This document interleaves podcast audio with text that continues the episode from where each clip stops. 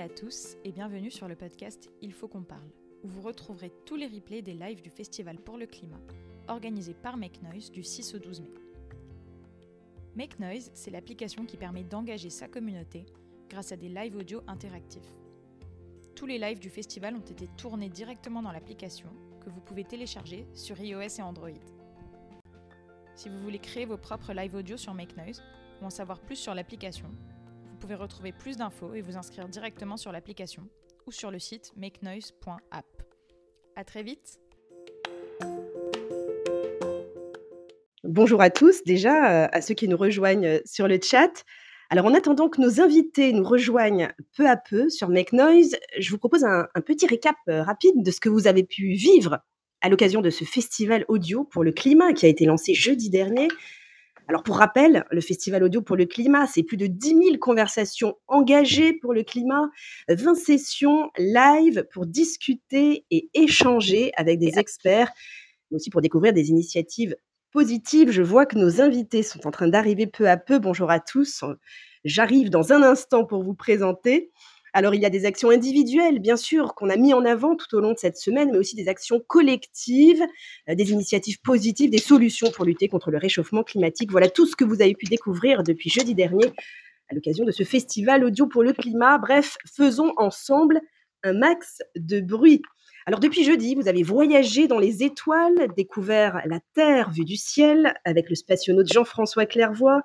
Vous avez pu poser vos questions à Nicolas Hulot. On a partagé avec vous conseils et astuces pour amorcer un changement durable dans nos modes de vie, intégrer de nouvelles actions, changer notre façon de, consommer. Alors on a parlé collapsologie avec Pablo Servigne, alimentation responsable, compostage, lutte contre la malbouffe avec José Bové. Et puis on vous a même expliqué comment produire votre propre énergie ou encore cultiver vos fruits et légumes, que ce soit en ville ou à la campagne. Alors aujourd'hui, je vous propose de prendre la route avec notre sujet euh, du jour, voyage et écologie. C'est compatible. Voilà le thème de ce talk. Alors que le déconfinement se met en place peu à peu en France et puis dans d'autres pays, et que nos envies de parcourir la Terre s'ouvrent enfin sur de nouveaux horizons, un constat imparable pourrait nous freiner dans notre élan, l'impact du tourisme sur l'environnement il est indéniable, alors je pense d'abord, c'est vrai, à l'impact négatif. Il y a l'empreinte carbone de nos déplacements, bien sûr, mais il y a aussi les dégâts causés par le tourisme de masse sur la faune, la flore, sur les sites historiques ou culturels. Pourtant, le tourisme demeure essentiel pour s'ouvrir au monde, bien sûr, pour prendre conscience de sa beauté, de sa fragilité. Et puis, c'est aussi un secteur économique à part entière, parfois même un secteur déterminant euh, pour l'économie de certains pays. Alors, Comment peut-on voyager tout en minimisant euh, notre impact ou mieux, comment rendre cet impact positif? Bref, comment voyager tout en étant responsable? On va en parler avec vous, euh, chers festivaliers. Vous êtes déjà nombreux. Merci d'être avec nous. Et puis, on en parle surtout avec nos invités. Je vois qu'ils nous ont rejoints. Stanislas Gruot, bonjour. Bonjour à tous. Fondateur d'Explora Project, une agence qui propose des voyages d'aventure durables. Euh, vous allez nous expliquer tout ça dans un instant. Avec nous également Evrard Vendenbaum. Bonjour Evrard. Bonjour Gradiela. Explorateur, fondateur de l'association Nature Évolution. Alors vous, vous proposez des missions d'éco-volontariat. Vous allez tout nous détailler dans un instant. Sophie Planck. Bonjour Sophie. Bonjour Graziella, bonjour tout le monde, ravi de faire partie euh, du, podcast du jour. Eh bien écoutez, on est ravis de vous accueillir également. vous êtes réalisatrice de documentaires, vous avez voyagé notamment à vélo entre l'Alaska et la Patagonie. Vous allez nous raconter cette incroyable aventure au plus près de la nature. Et puis Mathieu Torder est également avec nous. Bonjour Mathieu. Bonjour Graziella, bonjour à tous. Vous êtes aventurier, membre de la Société des explorateurs français, conférencier. On verra avec vous que l'aventure, elle peut aussi être au coin de la rue, ou presque. Il est possible de voyager près de chez soi, ou du moins pas très loin. Vous nous raconterez aussi vos, vos expéditions originales à travers la France. Alors j'ai envie de lancer euh, cet échange. Alors bien sûr, n'hésitez pas à intervenir sur le, sur le chat, hein, vous tous qui êtes avec nous. J'ai envie de lancer cet, échange avec vous, Évrard. Vous avez fondé Nature Évolution en 2009. Après deux expéditions à la découverte des canyons du Macaï, c'est à Madagascar. Alors expliquez-nous en quoi ces expéditions ont-elles été un déclic pour vous? Alors, en fait, j'avais déjà fait quelques, quelques expéditions auparavant, mais c'était toujours des expéditions purement sportive, je dirais, avec un but euh, uniquement d'exploit de, ou en tout cas de, réalisation euh, relativement personnelle. Et en 2000, euh, voilà, 2004, 2007, enfin dans, dans, ces, dans ces eaux-là, j'ai commencé à m'intéresser à ce fameux massif du Macaï, donc au sud-ouest de Madagascar. Et dans un but, cette fois, qui était toujours un peu personnel, c'était d'être, je, je, vais utiliser ce mot, c'est un peu ronflant, mais d'être le premier à mettre mes pieds quelque part. Je, je rêvais de, d'exploration, de, de, de, terre perdue, d'endroits où personne n'a jamais mis les pieds. Et voilà que le Macaï se présentait à moi comme ça, avec cette, cette casquette-là. Et en fait, en, pénétrant à l'intérieur de ce territoire, j'étais donc comme dans un rêve en me disant, ça y est, là, on, touche à, à, ce que l'homme n'a pas encore impacté. Et en réalité... Pouvez nous, décrire ce que vous voyez, ce que vous découvrez alors, en fait, le massif du Macaï, ça, alors c'est difficile à décrire parce que ça n'existe nulle part ailleurs dans le monde, mais grosso modo, c'est euh, un, vu du ciel, ça ressemble à un cervelet géant. Donc, c'est un, gigantesque labyrinthe qui fait 4000 km, donc 150 km de long sur 30 de large, avec des canyons, euh, des centaines, des milliers de canyons même qui s'entrelacent et euh, qui ont des profondeurs jusqu'à 500 mètres, grosso modo. Et à l'intérieur de ces canyons, vous allez trouver une végétation euh, luxuriante, une biodiversité extraordinaire. Bon, ça, c'est le, lot commun, je dirais, de tout Madagascar, mais qui plus est dans un territoire comme ça qui n'avait encore jamais été exploré, jamais étudié. Et donc, quand on y met les pieds la première fois, on se dit qu'on va, on va tomber sur le monde originel, quoi, un territoire qui n'a jamais été impacté encore et qui n'a aucune trace de dégradation ou quoi que ce soit. Et malheureusement, euh, quand on a pénétré à l'intérieur, donc c'était en 2007 réellement la première fois, on s'est aperçu qu'il y avait des traces de dégradation à peu près, à peu près partout, euh, y compris dans les recoins les plus, les plus éloignés de, ce massif. Et donc ça, ça a été vraiment un, gros coup de massue euh, sur ma tête, je dirais. ça faisait déjà longtemps que j'avais une certaine colère face au comportement de l'homme sur la nature, de manière globale. Mais je ne sais pas pourquoi ce, territoire-là m'a encore plus marqué que d'autres. Sans doute, encore une fois, parce que je m'imaginais qu'il était possible de trouver des coins sur la planète où il n'y avait pas de dégradation. Et là, je, me rendais compte que, bah, en fait, pas vraiment.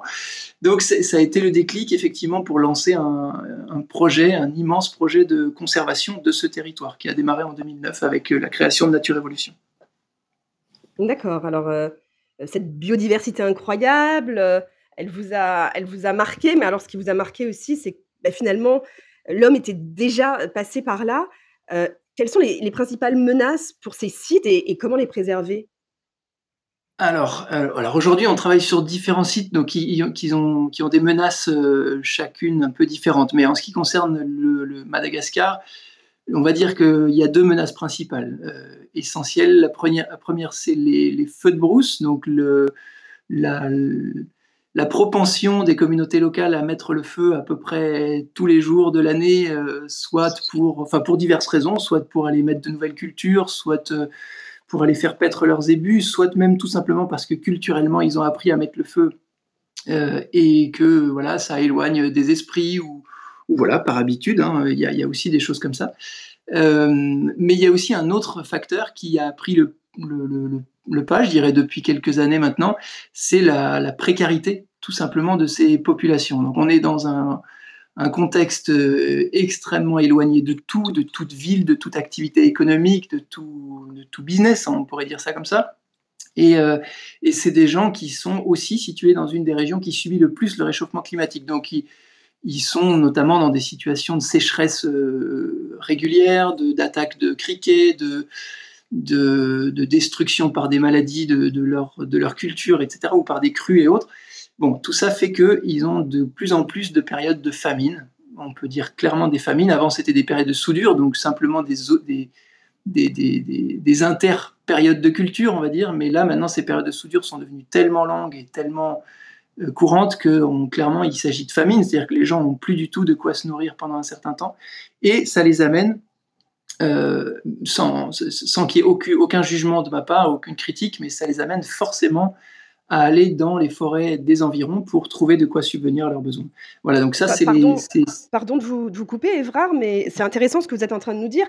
Finalement, la population locale il faut aussi l'accompagner, la former à la préservation de, son propre environnement?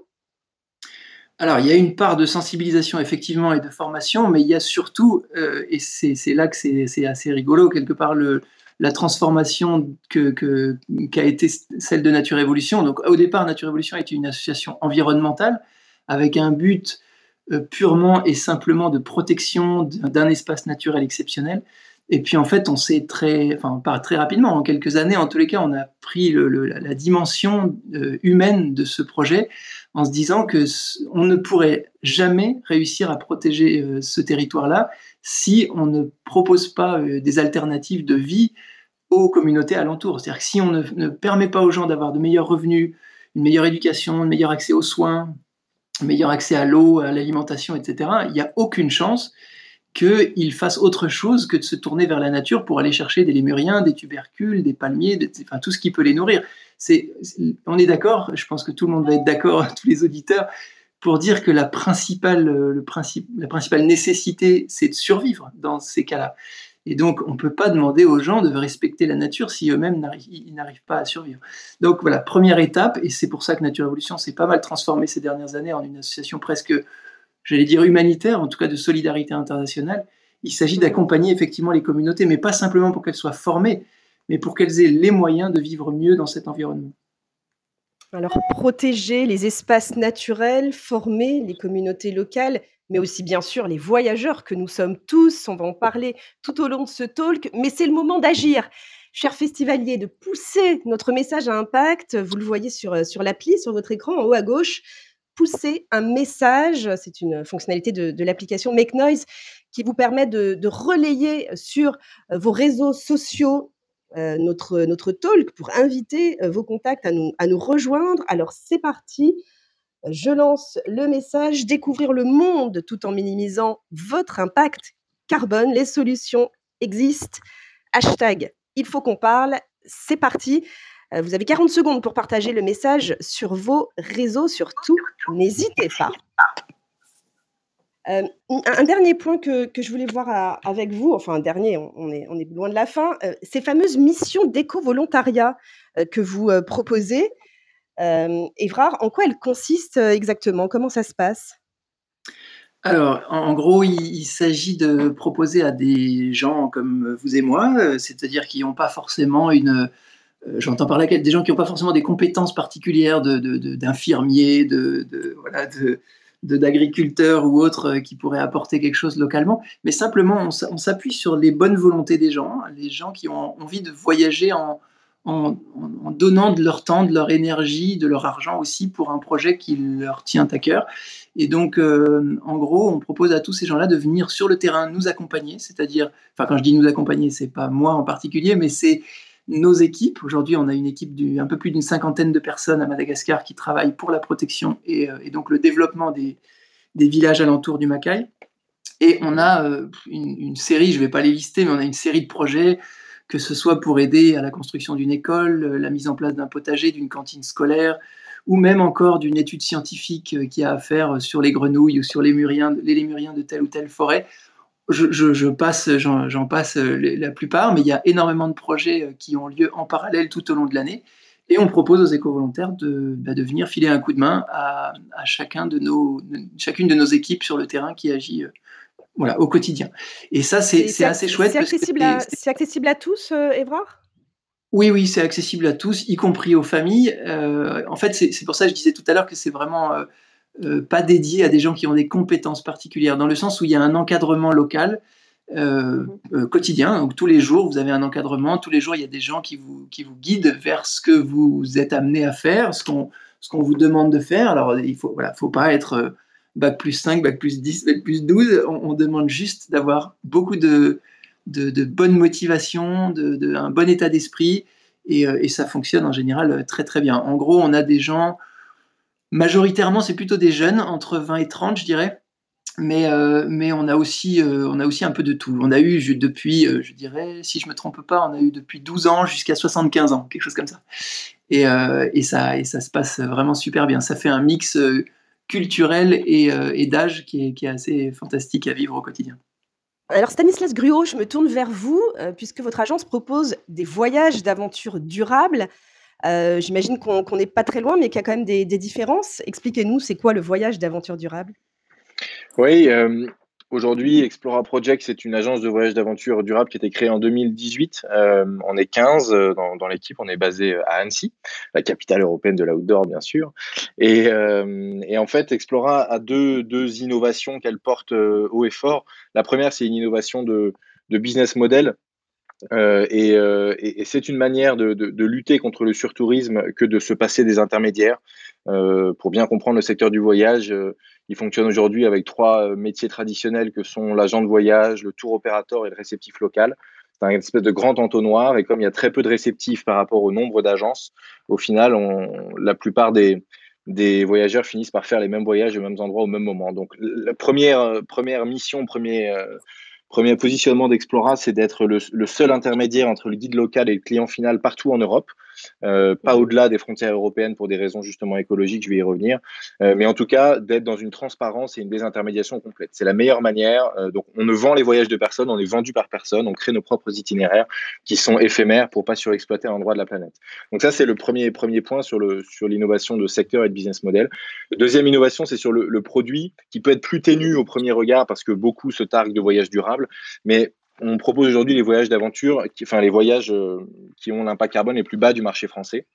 Euh, et donc ça, après je pourrais rentrer longuement, mais en, surface, c'est une conjonction de minimiser l'impact et réduire l'impact sur les cinq verticales du voyage, euh, le transport, la nourriture, le matériel, l'hébergement et après les activités elles-mêmes. Donc l'idée est vraiment de... Comment vous faites justement, Stanislas Gros, pour réduire, pour faire ces expéditions à, à faible empreinte environnementale? Vous agissez sur, sur quel levier? Bah, on agit justement dans ces cinq thématiques sur euh, des éléments assez simples. La, première, c'est que 80% et bientôt 90% de, nos voyages sont accessibles en train. Donc déjà, il y a un gros sujet sur l'aérien dont on ne peut se cacher dans le secteur. Une grande partie de ce secteur ne change pas vraiment des business models vieux de 50 ans et plante des arbres finalement pour dire, attendez, on est neutre carbone, mais le, on le sait, dans toutes les verticales, le plus important, c'est un appel à la réduction et en fait à une forme de sobriété plutôt qu'à une forme de compensation. C'est bien qu'il faut faire les choses dans l'ordre. Euh, donc, premier élément, le transport, c'est rendre accessible en train et, la dynamique euh, de l'Union européenne pour remettre le ferré le train de nuit au centre de nos, de nos, de nos modes de déplacement bah, va tout à fait dans ce sens-là, donc c'est chouette. Après, sur la nourriture, ça va être de la nourriture en vrac, bio, localement sourcée, euh, zéro déchet, donc avec tout est, tout est réutilisable. Le matériel, on va favoriser des marques éco-responsables et surtout une une location du matériel euh, qui, euh, bah voilà, pour pas que les gens aient nécessairement à acheter. Donc, on favorise et on aide à cette location-là. Et voilà. Et après, dans avec tous les prestataires et les partenaires avec qui on travaille, bien veiller à, à leur source d'énergie à eux, à leur bilan carbone à eux. Voilà. Et finalement, l'impact carbone de toutes nos expéditions est précisément euh, mesuré, réduit, et l'impact résiduel est neutralisé. Euh, avec des avec des programme de, reforestation en fait forêt de Saint-Germain-en-Laye en partenariat avec avec l'ONF. Et ce qui est important, c'est la phase amont qui est vraiment dans la réduction. Et cet impact carbone là, en kilo carbone euh, par participant et par jour, est visible sur la page de chaque expédition. Euh, et donc les euh, participants peuvent être informés finalement de l'impact du voyage qu'ils vont faire avec une, mission simple qui est d'avoir la plus grande partie de ces voyages qui soient qui respectent les accords de Paris euh, et de la COP21 de 2015 euh, sans même passer par quelque étape de compensation que ce soit. Et donc, c'est-à-dire. Euh, réduire son empreinte carbone, c'est en effet le, point crucial hein, du, voyage, c'est un petit peu toute la problématique. parmi les voyages que vous proposez, j'ai jeté un petit coup d'œil, canoë, bivouac en famille, randonnée à cheval en Haute-Corse, week-end perché dans les arbres du Massif central. Est-ce que ce, ce, genre de vacances, Stanislas Gruot, elles sont accessibles à tous côté budget oui, alors moi, la mission en tant que fondateur d'Explora, euh, la mission qui est la mienne aujourd'hui, c'est de rendre l'outdoor accessible au plus grand nombre. Euh, accessible euh, parce qu'en trois clics, on peut réserver un voyage. Je crois que l'expérience digitale doit être simple, mais accessible aussi en termes de niveau. Il faut qu'il y en ait pour tous les niveaux. On a cinq niveaux de difficulté du niveau 1 des expéditions que vous avez citées jusqu'à des niveaux 5, un peu plus proche de ce que Mathieu va, nous, va nous raconter après. on va y venir. beaucoup, beaucoup plus engagé. Donc on est, on est à peu près présent sur toute l'horizontale de l'aventure. Euh, et puis euh, accessible en termes de prix aussi, et, c'est déjà beaucoup plus facile quand on se passe des intermédiaires et quand on a internalisé toute la production des voyages. Donc là, pour les exemples cités, ce sont des expéditions qui sont aux alentours des 200-300 euros par personne. Et le plus cher chez nous va jusqu'à 3000 et quelques euros, mais on n'est pas dans des prix fantasques. L'idée, c'était de rendre justement, évidemment, cette, cette expérience-là et ces émotions fortes en outdoor accessibles au plus grand nombre. Allez, je vous emmène en, balade, en balade à vélo avec Sophie Planck. Mais c'est une sacrée balade à vélo quand même. Hein. Entre l'Alaska et la Patagonie, 29 000 kilomètres, qui ont donné naissance, euh, Sophie, à, un documentaire sélectionné dans plusieurs festivals qui s'intitule Alaska-Patagonie, la grande traversée. Vous allez nous raconter ce voyage, Sophie, au plus, au plus près de la nature.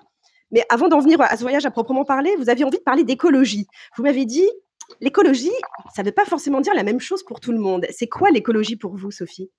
Oui, c'est une très très bonne euh, question, Gradiela, et je pense que si on pose la question euh, à, toutes les personnes ici qui, nous écoutent ou qui participent euh, à cet échange, je pense qu'on aura tous, selon nos sensibilités, des définitions très différentes en fait de l'écologie. Euh, j'ai vécu un petit peu cette expérience avec ma boulangère il n'y a pas très longtemps. On en est venu à discuter écologie et je me suis rendu compte qu'elle n'avait pas du tout la même vision que moi euh, et que de plein d'autres personnes en fait de l'écologie. Pour elle, par exemple, un Thomas Pesquet ne pouvait pas avoir une pensée écolo euh, au vu de ce qu'il avait entrepris et des moyens qui étaient mis en place pour qu'il réalise voilà, ce qu'il réalise aujourd'hui.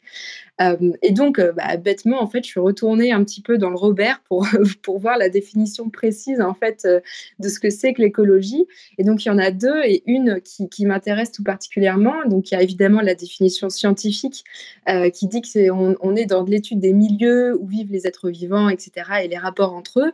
Et puis la deuxième, c'est plutôt dans le langage courant, l'écologie, c'est la recherche euh, d'un meilleur équilibre entre l'homme et son environnement, euh, et évidemment la protection de, de ce dernier. Euh, et moi, en fait, c'est vraiment cette recherche d'équilibre qui, qui m'interpelle et qui, correspond tout à fait à ce que moi j'imagine en fait de l'écologie aujourd'hui, notamment euh, vis-à-vis du voyage. Euh, c'est cette recherche d'équilibre sur, sur plein de points différents en fait. Et c'est cette recherche d'équilibre qui vous a fait monter sur un vélo pour, pour traverser tout le continent américain Racontez-nous. Oui, absolument. Alors, euh, moi, je suis une grande passionnée, euh, avant tout, euh, de marche et de découverte, d'abord en Europe, de la géographie qui m'entoure, que ce soit à pied ou à ski. ça, c'est quelque chose qui m'anime vraiment beaucoup et avec mon conjoint, quand on a eu l'envie de parcourir, on va dire, le continent le plus étendu en termes de latitude de la planète. On ne voulait pas forcément euh, le faire par moyens motorisés. On avait vraiment envie bah, justement de trouver l'équilibre entre nos convictions et nos actions. Euh, et cet équilibre-là, on l'a trouvé avec le vélo, euh, dans le sens où on était un tout petit peu plus rapide qu'à pied. On n'avait pas envie de faire que ça de notre vie. et c'était un moyen qui nous permettait quand même de rester doux dans notre évolution et d'être cohérent tout simplement avec, avec nos convictions. Euh, donc c'est de, cette manière-là en fait qu'on a entrepris euh, euh, notre, notre voyage. Et c'est de cette manière-là aussi qu'on a compris un petit peu plus que ça signifie en fait la, la hum, comment allier en fait justement écologie et voyage.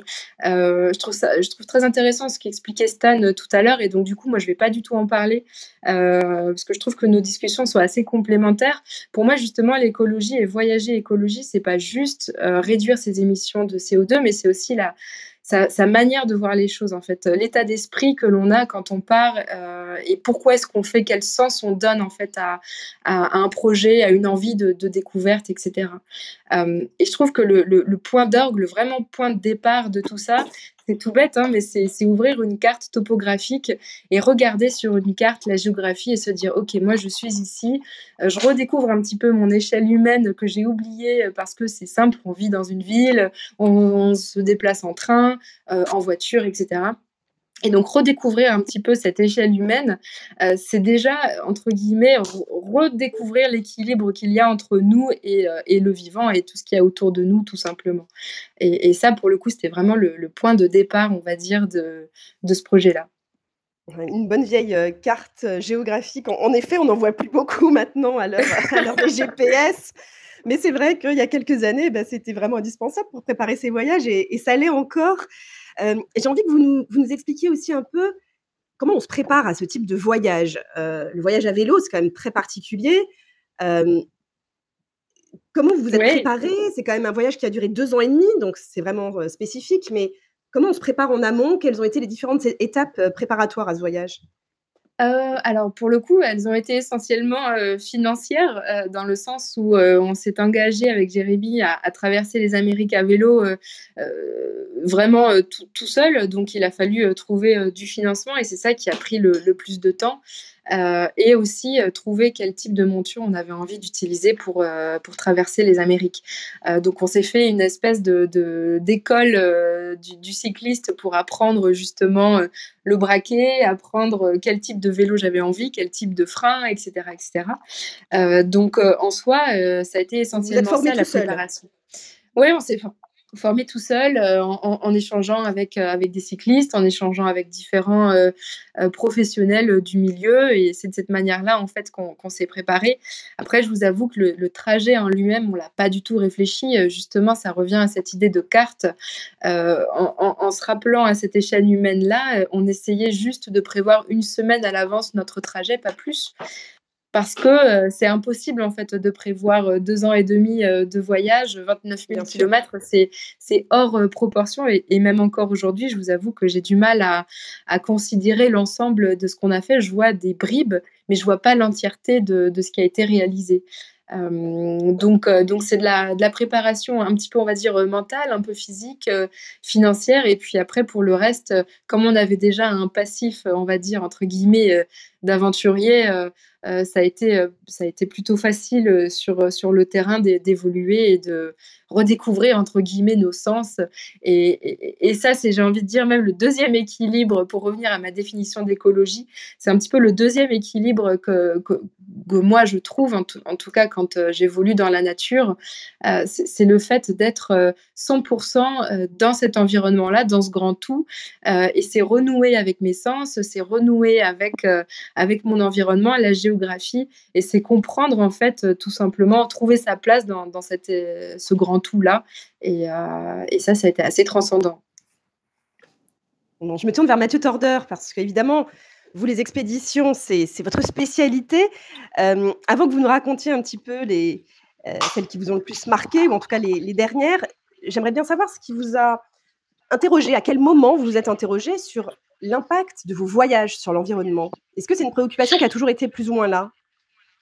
Alors non, c'est assez curieux, mais euh, c'est vrai que moi je me suis questionné euh, ces dernières années sur un petit peu euh, mon impact, parce que c'est vrai que quand j'ai vu un petit peu le, retour que je pouvais avoir du grand public sur mes aventures, qui étaient globalement assez positifs et qui m'a un petit peu dépassé, parce que comme le disait Evrard en début de, l'échange, moi mes dernières aventures c'était surtout des initiatives personnelles, je m'engageais pour aucune cause, j'assumais à 100% cette idée que voilà, c'était un rêve de gosse que d'aller rallier le pôle Sud en solitaire parce que c'était une destination qui me, qui me fascinait depuis ma tendre enfance et j'aurais trouvé malhonnête de ma part que d'utiliser un prétexte environnemental et écologique quand bien même mon expédition était assez polluante parce que pour rejoindre l'Antarctique, je ne vous cache pas qu'il faut y aller en avion euh, quand on veut se diriger vers le centre du continent. On peut y aller à la voile, mais c'est je, rappelle parce que du, je le rappelle parce que du coup, je ne l'ai même pas dit tout à l'heure.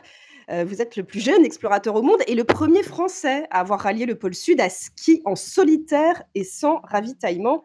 Euh, c'était en 2019. Voilà, juste pour. Exactement, ouais. Du contexte. Et, je, vous remercie de préciser bien le solitaire et sans ravitaillement, parce que c'est effectivement les deux conditions qui justifient le fait que j'étais le plus jeune au monde et le, et le, et le premier Français. Mais c'est vrai que hum, dans, les, dans ces aventures-là, euh, moi, je les faisais parce qu'il y avait une vraie envie personnelle. Aujourd'hui, depuis que je suis rentré et que tout ça est devenu mon, mon activité, je, je, je, je, me suis un peu remis en question. Et c'est vrai que pour moi, l'aventure, au départ, elle se résumait uniquement à une destination lointaine ou à une destination exotique. Elle se résumait à, forcément quelque chose de non local. Et en fait, j'ai complètement revu mon, ma, façon de, de penser. C'est-à-dire que. Et qu'est-ce qui vous a fait revoir votre façon de penser, justement?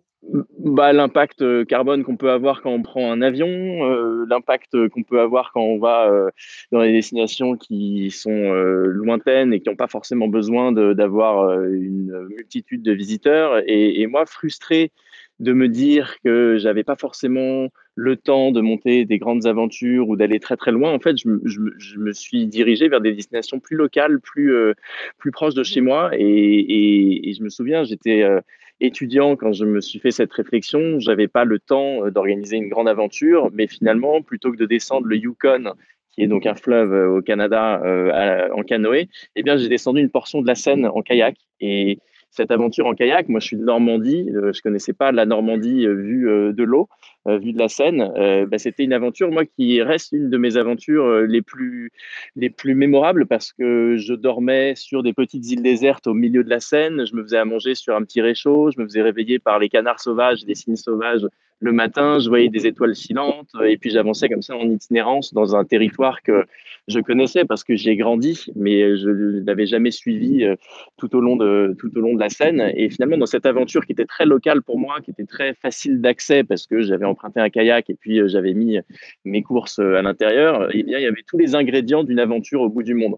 Alors, ça peut paraître un petit peu hypocrite dit comme ça, mais véritablement, tous les moments un peu d'intensité que j'ai pu ressentir euh, dans mes voyages lointains, de camping, de contact avec la nature, et bien finalement, je les retrouvais dans ma Normandie natale. Et je crois que cette réflexion, cette façon de concevoir l'aventure, moi, je l'avais pas complètement au départ, et je l'ai retrouvé complètement avec cette aventure-là, en kayak sur la Seine, mais aussi. Ouais, dites-moi. Pardon, une question, Mathieu, qui me vient, et je pense que je la reposerai aussi à Sophie après. Euh, j'ai l'impression à vous écouter que, le, évidemment, le moyen de transport utilisé change complètement votre perception de l'environnement et, ce que vous allez retenir du voyage. Alors, vous nous raconterez peut-être, Sophie, euh, à vélo, ce qu'on retient de son environnement, mais Mathieu, quand on descend la Seine en kayak, racontez-nous autour de soi, euh, qu'est-ce qu'on découvre, qu'est-ce qu'on regarde d'un œil nouveau, d'un œil différent?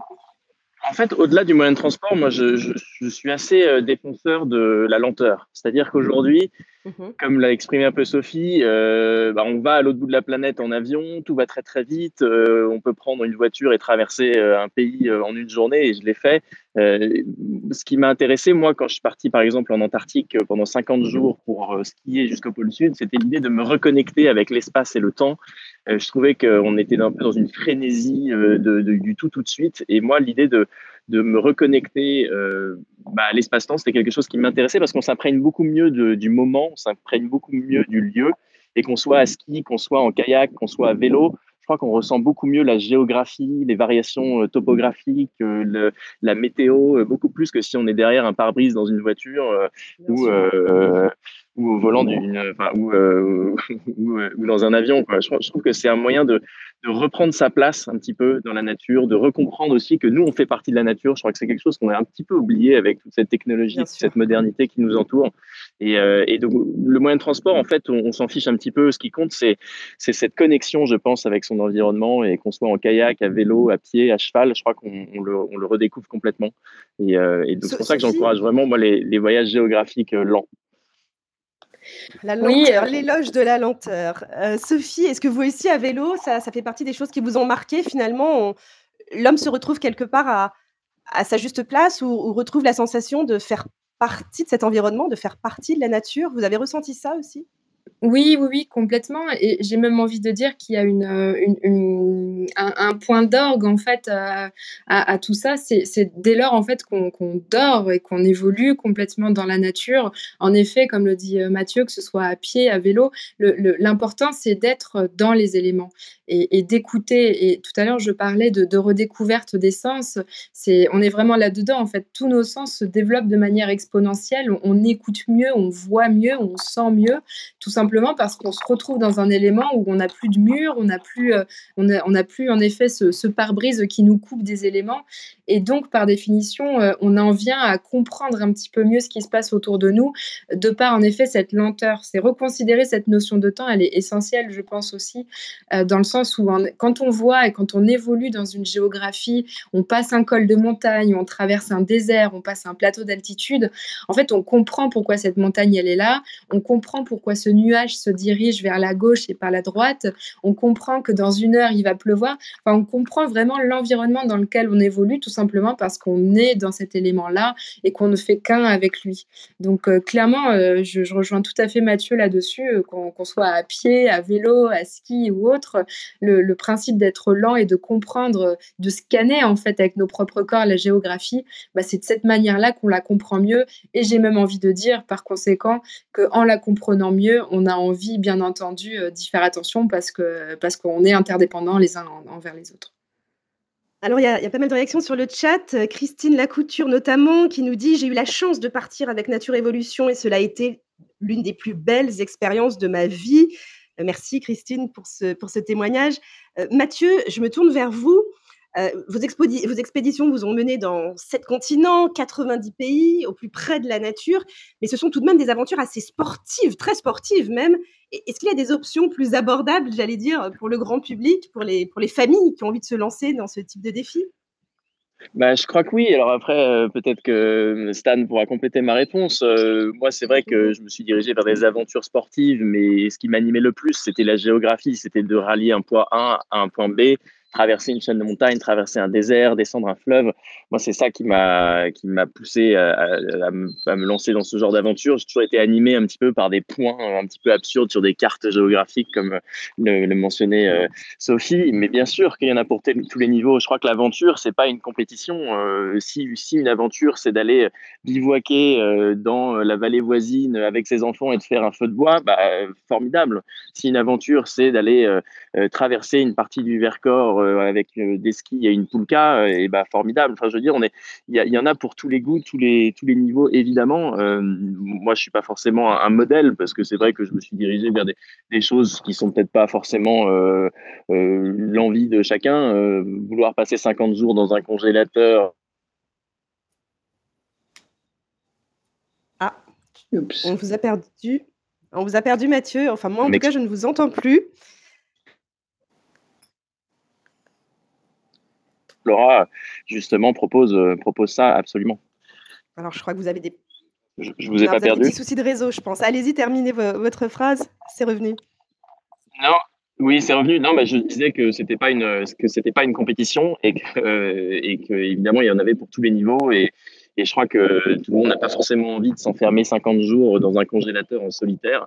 Euh, donc peut-être que je ne suis pas forcément un modèle, mais que si c'est une aventure pour euh, soi d'aller dormir dans la vallée voisine de se faire un feu de camp euh, et, euh, et, de redécouvrir son, son, environnement en famille, il y en a pour tous les niveaux. Et après, j'enchaînais sur le fait que j'étais probablement pas la meilleure personne placée pour répondre à cette question, parce que moi, je ne suis pas une agence de voyage, mais je crois qu'Explora l'est et qu'elle propose justement plein de choses pour tous les niveaux. Et que je, terminé par dire que l'aventure n'était pas une compétition, quoi, que si c'était une aventure que d'aller dans la forêt ou d'aller regarder les étoiles ou d'aller observer le brame du, cerf euh, pendant la saison, bah, formidable. Et si euh, on avait besoin de plus de sensations euh, et de traverser une partie du Vercors en ski, et bah, c'était c'était bien aussi. Enfin, je veux dire, on n'est pas dans on n'est pas dans une bien sûr dans une dans une Stanislas Gruot, je me tourne vers vous. du coup, avec avec Explora Project, votre, agence de voyage. de voyage d'aventure durable. Est-ce que vous avez des demandes parfois pour justement des voyages près de chez soi, pas trop loin? Est-ce que ça fait partie des choses que les gens viennent vous demander de, mettre en place? Oui, bien sûr. On a eu surtout un, shift euh, sur des aventures, des micro-aventures plus locales euh, énormes qui s'est fait en 2020 avec le Covid, bien sûr. Pour certains contraints euh, par mhm. la limite des 100 km et, pour, et depuis, c'est pour certains devenu une révélation et une passion.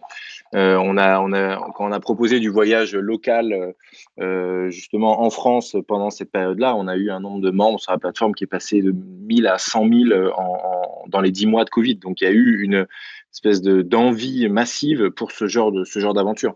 Et à l'inverse, on a également, euh, euh, et, je rebondis là-dessus et je réponds même à la question de, Maxime, qui dit si je veux visiter le Taj Mahal ou le Grand Canyon, est-ce que je le fais en, réalité virtuelle? Et on a eu donc des demandes aussi pour du très loin. et, et, ça, et après j'en profite justement pour aborder le sujet de l'avion, qui n'est est pas un sujet facile et qui est au centre, je pense, de la problématique voyage et écologie. Est-ce que c'est compatible? Aujourd'hui, le choix que nous on a fait, euh, c'est de proposer que du, moyen courrier à 3 heures au départ de Paris. Parce que si on fait un de ces voyages-là une fois tous les 24 mois et qu'à côté on fait très attention à sa consommation de viande, euh, qu'on ne prend évidemment plus l'avion, qu'on fait attention à l'isolement de sa maison et, à bien covoiturer, il est possible de respecter l'objectif des accords de Paris de 2 tonnes euh, par, par Français et donc du coup 4 tonnes sur 2 ans. Ça, c'est possible. Après, à partir du moment où on fait un long courrier, on explose tout et c'est absolument impossible. Donc le curseur, il peut être mis euh, plus ou moins fort en fonction de chacun. Moi, j'aime bien cette idée de dire chacun fait ce qu'il veut de ses deux tonnes. On a deux tonnes. À partir du moment où on dépasse les deux tonnes, on empiète sur la liberté des autres. Euh, donc finalement, euh, on a trouvé une certaine cohérence à proposer ce genre de voyage, à peu près 10% de notre offre a du moyen courrier pour aller par exemple en, Suède ou, ou, en Islande, mais ça doit se faire de manière très raisonnée. Donc Maxime, Aujourd'hui, moi, je, je, serais tendance, je finirai juste là-dessus. Je, la vision du tourisme de demain, c'est désintermédier, durable et multilocal. Donc, les Européens voyagent sur leur continent, les Américains voyagent euh, sur leur continent nord-américain. Et c'est un peu comme ça que je, conçois le, l'avenir, euh, euh, l'avenir du, tourisme. Et donc, je pense en effet que ce serait plutôt en, en réalité virtuelle, même si ce choix peut apparaître aujourd'hui un peu inaudible, mais je crois qu'il faut se le dire. Euh, je me tourne vers vous, euh, Mathieu Torder, parce que vous avez réalisé également l'ascension du Mont Blanc par la voie italienne. Alors, c'est moins fréquenté, plus sauvage, c'est plus long aussi. Et puis, il y a une phrase que vous avez mise sur votre site avec des photos qui sont magnifiques et qui m'a frappée. Vous dites Ce paysage glacé au-dessus des nuages me rappelle un peu celui de l'Antarctique, là où l'homme n'a pas sa place. Alors, on, retombe un peu sur la question de, Maxime sur le chat. Est-ce que finalement, il n'y a pas des zones, des sites où il faudrait se résoudre à ne pas aller tout simplement pour les préserver? C'est vrai que cette phrase, moi, Enfin, je l'ai écrite parce que l'Antarctique, c'est donc euh, ce continent qui est le plus au sud de la planète, euh, qui est un continent qui n'a jamais connu d'hommes de manière autochtone, c'est-à-dire qu'il n'y a jamais eu aucune population humaine installée de manière durable en Antarctique. Aujourd'hui, l'homme, il est présent, mais dans des bases scientifiques. Et donc, euh, c'est pour ça que je disais qu'il n'avait pas sa place. C'est aussi le fait que l'Antarctique, c'est un continent qui est protégé par un traité qui s'appelle le traité sur l'Antarctique, qui stipule le fait que c'est un continent dédié à la science et à la paix et qu'on n'a pas le droit de l'exploiter, euh, enfin d'exploiter les sols euh, ou d'avoir euh, quelconque activité économique que ce soit sur, sur ce continent. mais quand j'étais en haut du Mont Blanc et que je passais derrière le refuge du goûter, il y a un espèce de plateau. Et c'est vrai que c'est moi, ça me rappelait un petit peu ce paysage glaciaire antarctique. Et je me disais qu'on, oui, on n'avait pas forcément besoin d'aller très très très loin pour euh, avoir ces sensations euh, mmh d'immensité, ces sensations de petitesse aussi. Euh, on a dans nos Alpes des, décors qui peuvent rappeler parfois ces grandes étendues. mais je pense que oui, je pense qu'il y a des endroits qu'il faut un petit peu sanctuariser sur notre, sur notre planète. Qu'il y a des endroits qu'il faut préserver. Et je crois que l'Antarctique, c'est ce qu'on fait aujourd'hui et c'est ce que je souhaite. c'est ce que je souhaite pour son futur en tout cas. Sophie, je me tourne vers vous. Euh, le vélo, c'est super, hein, j'adore ça. Mais 29 000 km, c'est un peu long. Maxime Cogny est, un cycliste chevronné. Euh, quel conseil vous donneriez à ceux qui ont envie de se lancer, ceux qui ont envie de tenter l'expérience à vélo, mais peut-être sur des distances évidemment euh, plus courtes? Ouais, bah déjà, on peut partir euh, de, la maison, tout bêtement. On a déjà en France euh, de, magnifiques destinations qui, euh, qui dépaysent beaucoup. après, pour revenir à cette idée de 29 000 km, j'ai quand même envie de dire que c'est juste un chiffre et ça rejoint cette notion de, temps dont on parlait tout à l'heure. Je, vous rassure, sur la route, on a vu des retraités, on a vu des personnes avec des handicaps qui ont, qui ont traversé aussi le continent. C'est juste une question de temps et de comment est-ce qu'on conçoit en fait euh, cette traversée. Euh, en l'occurrence, euh, on, a rencontré un couple qui a mis seulement six mois de plus pour traverser les Amériques à vélo que, que, que nous. donc, si on a le temps, j'ai envie de croire que tout est possible en fait. après, dans un second temps, évidemment, il faut, à mon avis, pas hésiter à viser haut euh, et grand, mais l'avantage et l'intérêt aussi du vélo, c'est qu'on en vient à s'intéresser à, tout ce qu'il y a autour de nous et pas forcément aux endroits les plus touristiques. Euh, je rebondis un petit peu sur cette histoire du, Taj Mahal. Euh, si la personne a envie d'y aller, bah, en, effet, comme disait Stan, chacun fait ce qu'il veut de, de, ces deux tonnes. Je vous avoue que nous, on n'a pas pris d'avion pendant deux ans et demi. on a fait que du vélo, on n'avait plus de logement, donc du coup, enfin moi moi, dans mon sens, et c'est en ça que j'avais trouvé un équilibre, c'est le côté justement, euh, euh, je prends un avion, mais derrière, je fais deux ans et demi de vélo et je dors dans ma tente et, je limite au maximum mon impact en mangeant quasi pas de, viande, etc.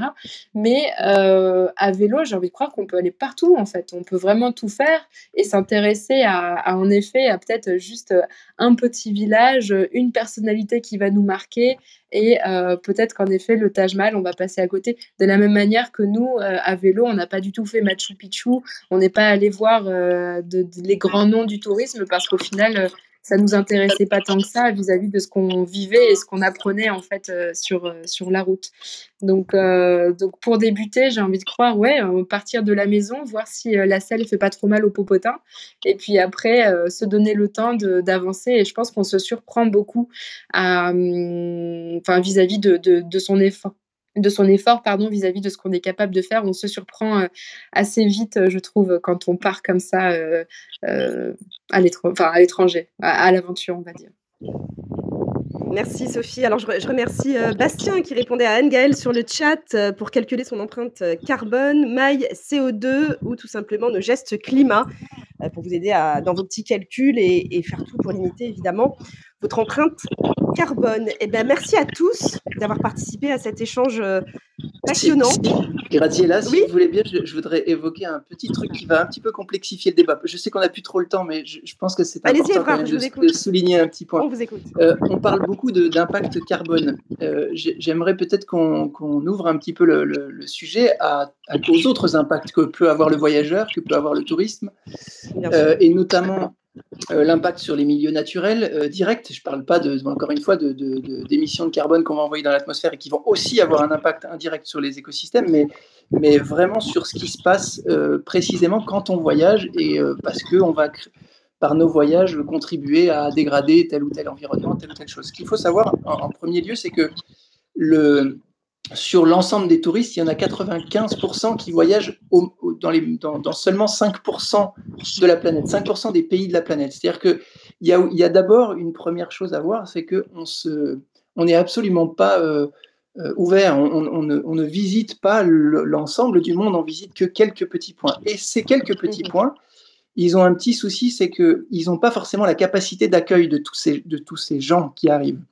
Et c'est là que le tourisme, euh, comme on dit, devient de masse et devient donc euh, avec un impact extrêmement néfaste sur les écosystèmes, sur par exemple le, parce qu'on va construire des infrastructures qui vont empiéter sur les espaces naturels, etc.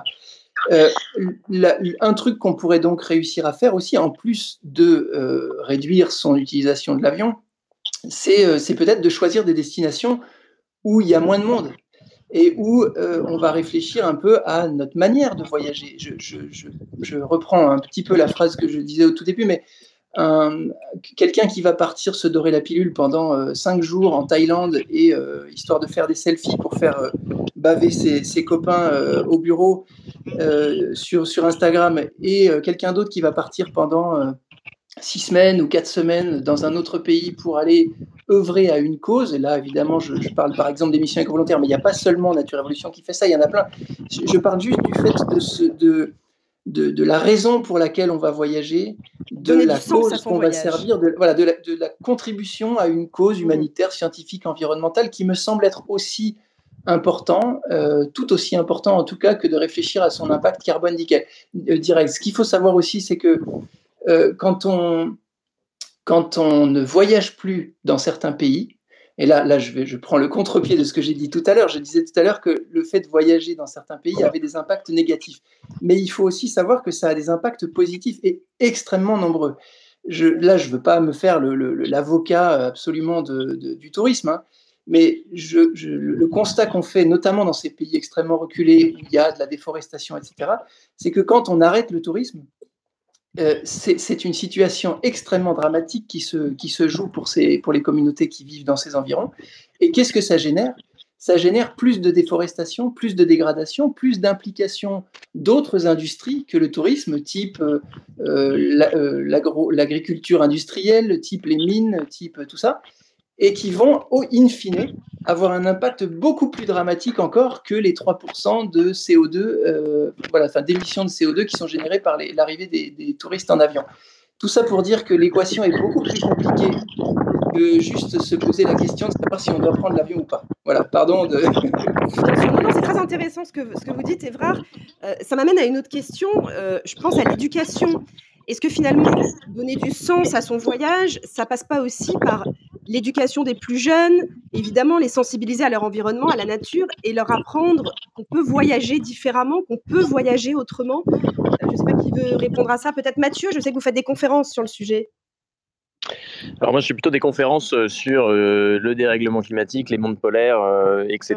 Mais, mais, mais, mais, je m'inscris totalement dans ce que dit, dans ce que dit Évrard. Je crois qu'aujourd'hui, le, le, tourisme, le voyage est, malheureusement, est malheureusement devenu une forme de consommation. Quoi. Il faut faire un pays, il faut absolument voir euh, le Taj Mahal, euh, le Grand Canyon, euh, euh, Abu Simbel avant de mourir, sinon on n'a pas réussi sa mmh vie. Quoi. Et, je pense qu'il faudrait plus transformer ces, ce voyage, ce tourisme en, une expérience. Alors ça peut être une expérience avec une cause scientifique, solidaire, comme, comme, comme ce dont parlait Évrard, mais ça peut aussi être une expérience humaine, ça peut être une expérience personnelle ça peut être une expérience de voyage itinérant. Je crois qu'il faut repenser un petit peu notre façon de voyager. Et, aujourd'hui, euh, notamment avec la crise qu'on est en train de vivre, tout nous pousse à justement euh, se reconcentrer sur du local, sur du lent. Euh, et puis à mmh surtout éviter absolument, et c'est vraiment, à mon sens, le, le, plus grand fléau, c'est l'aérien pour, pour une semaine en Thaïlande, quoi, effectivement. Est-ce que, est, que la prolifération des vols low cost ces dernières années euh, non pas un peu euh, tuer dans l'œuf, j'allais dire, l'idée de l'écologie et du voyage. Alors, euh, à l'époque, en tout cas, je veux dire, il y a, 10-15 ans, quand, les vols low cost ont explosé, bah, forcément, ça n'a pas été forcément une, bonne chose pour, pour cette problématique-là. Qui, veut répondre là-dessus? Je ne sais pas, Stanislas peut-être? Oui, et puis même pour aller un cran plus loin, euh, à l'époque, les, les, les, FRAM et Club Med euh, dans les 30 Glorieuses, euh, finalement, ce sont, ont été des business models qui étaient très mmh. prolixes parce qu'ils avaient des économies d'échelle énormes à monter des gros clubs et des, des clusters comme ça de, de, de, de leisure. Après, et donc les vols low cost, c'est dans la continuité. Donc bien sûr que quand on crée les moyens et quand on crée un tube, eh bien, il y, a du, y a du flux qui va dedans, c'est le capitalisme, c'est ce avec tous ses excès. Mais aujourd'hui, on peut pas trop cracher sur euh, sur ces compagnies euh, euh, avec férocité parce qu'elles l'ont fait à un moment où les la conscience écologique n'était pas celle qui, est, qui existe aujourd'hui.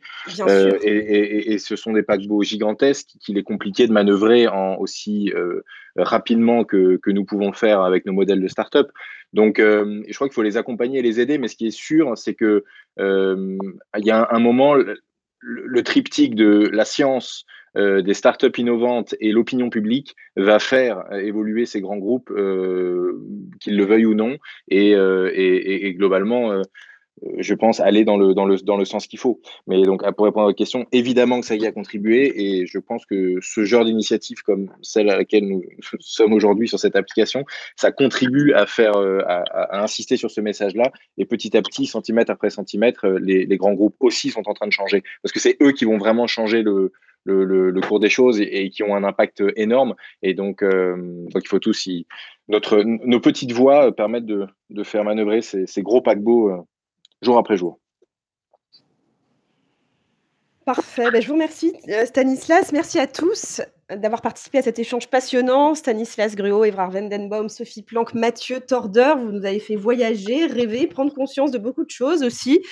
Euh, merci à tous d'avoir euh, participé à ce talk. Je vous retrouve ce soir à 20h30 pour parler réconciliation avec la nature, toujours avec la navigatrice Isabelle Autissier et le skipper Arthur Levaillant, fondateur notamment de l'association La Vague. Et puis un peu plus tôt, à 18h30, ce sera votre rendez-vous So Good Noise. Thème du jour, créer des outils pour aider les réfugiés à construire des projets sociaux. Euh, Walter Bouvet, cofondateur d'Openland, accueillera tout à l'heure Alice Barbe, directrice de Singa France. Merci à tous pour cet échange passionnant. Très bel après-midi et faites du bruit pour le climat. Merci beaucoup. À bientôt. Merci, à bientôt. À bientôt. Merci beaucoup.